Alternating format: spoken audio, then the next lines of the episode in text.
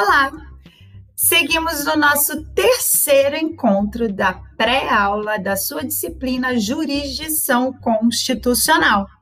E vamos aqui fixar alguns pontos importantes sobre remédios constitucionais, especialmente a ação habeas corpus, que é uma das ações previstas na Constituição das ações denominadas pela doutrina de remédios constitucionais.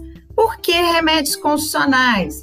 Lembra daquela pílula, aquele remedinho de dor de cabeça.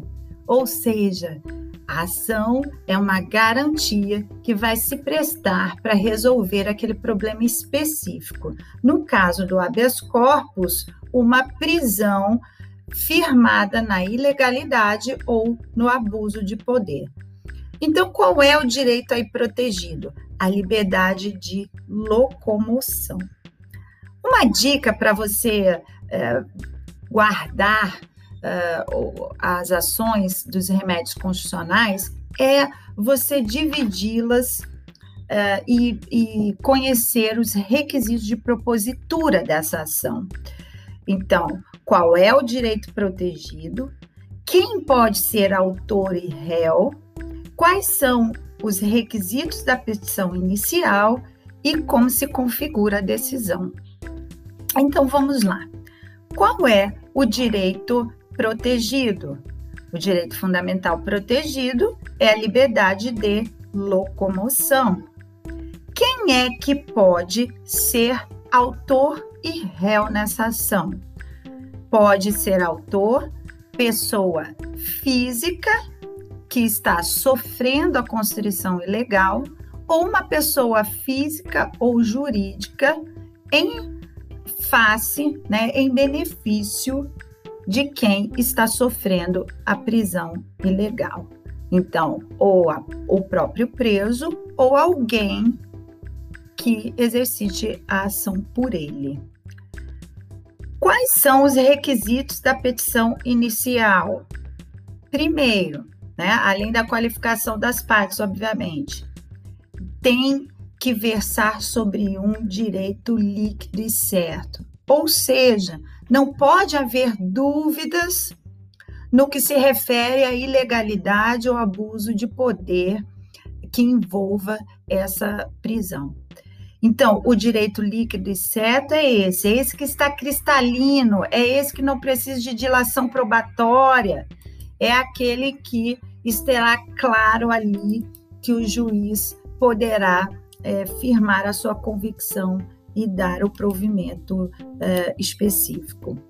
Lembre-se lá que o artigo 648 do Código de Processo Penal ele delineia aí as situações de coação ilegal. Então, quando uma prisão for sem justa causa, quando a prisão for por mais tempo do que determina a lei, uma coação realizada por uma autoridade incompetente, quando houver cessado o motivo que autorizou a coação, quando alguém é, que, por lei, pode ser beneficiado pela fiança e não foi concedido, é, quando o processo for nulo ou quando já estiver extinta a punibilidade.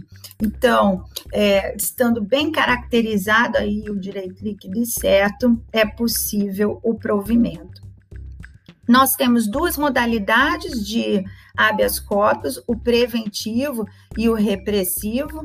O preventivo é aquele em que há demonstrada iminente é, perigo na constrição ilegal, né? E aqui vale um bom, um bom exemplo dos habeas corpus que são exercitados para salvaguardar o direito de permanecer calado em interrogatórios. E por que ele se justifica como habeas corpus? Porque é, é, o desrespeito né, à ordem judicial é, pode implicar numa prisão. Então, para preservar o direito de não produzir prova contra si, uh, impetra-se um habeas corpus para que a pessoa permaneça calada e não esteja sujeito a uma prisão. Tá? Uh, há também o habeas corpus repressivo, em que já ocorreu a constrição ilegal e o que se pleiteia é o alvará de soltura, ou seja, né, a liberdade.